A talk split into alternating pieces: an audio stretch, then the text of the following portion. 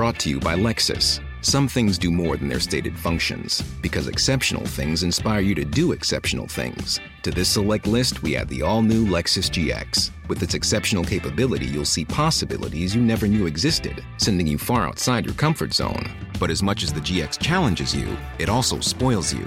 Its intuitive technology and luxurious features mean that wherever you go, you'll never go without. Live up to it. The all new Lexus GX.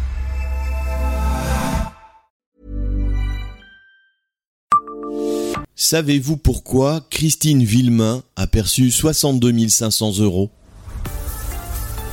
Bonjour, je suis Jean-Marie Russe. Voici le Savez-vous, un podcast du Républicain Lorrain.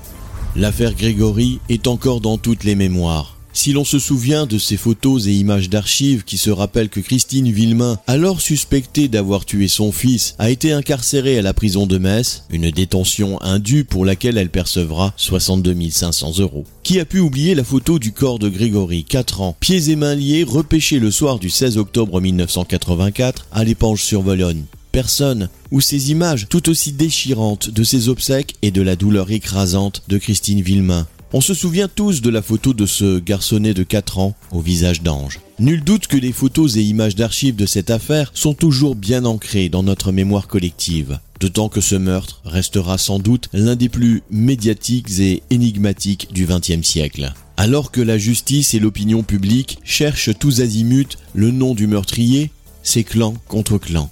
Soupçonné, Bernard Laroche, cousin de Jean-Marie Villemain, est interpellé et placé en détention plusieurs mois avant d'être finalement remis en liberté. Le 29 mars 1985, il sera abattu d'une balle tirée par son cousin, le père de Grégory. Mais qui se souvient encore que Christine Villemain, alors terrassée par la douleur et la perte de ce bonheur familial, a été écrouée à la prison de Metz. Pourtant, la rumeur gronde dans cette ville vosgienne et certains désignent la mère comme l'auteur de ce meurtre effroyable. D'autant que quatre de ses collègues assurent l'avoir vu, à la sortie de l'usine, déposer des lettres à la poste de l'épange, là où le corbeau aurait posté cette fameuse missive revendiquant le crime.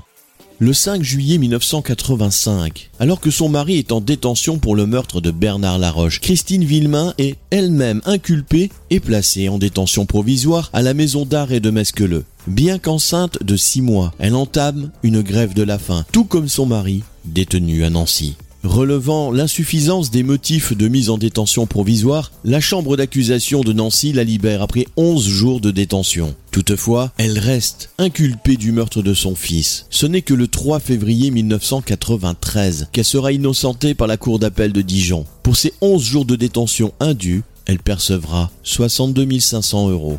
À titre de comparaison, Patrick Dills, condamné en 1989 à la réclusion criminelle à perpétuité pour le double meurtre de Montigny-les-Metz, avant d'être acquitté en révision en 2002, a obtenu 1 million d'euros pour 15 années d'incarcération.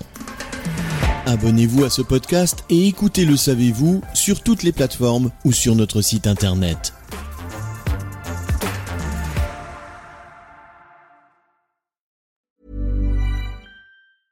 Planning for your next trip? Elevate your travel style with Quince. Quince has all the jet setting essentials you'll want for your next getaway, like European linen, premium luggage options, buttery soft Italian leather bags, and so much more. And is all priced at 50 to 80% less than similar brands. Plus, Quince only works with factories that use safe and ethical manufacturing practices. Pack your bags with high-quality essentials you'll be wearing for vacations to come with Quince. Go to quince.com slash pack for free shipping and 365-day returns.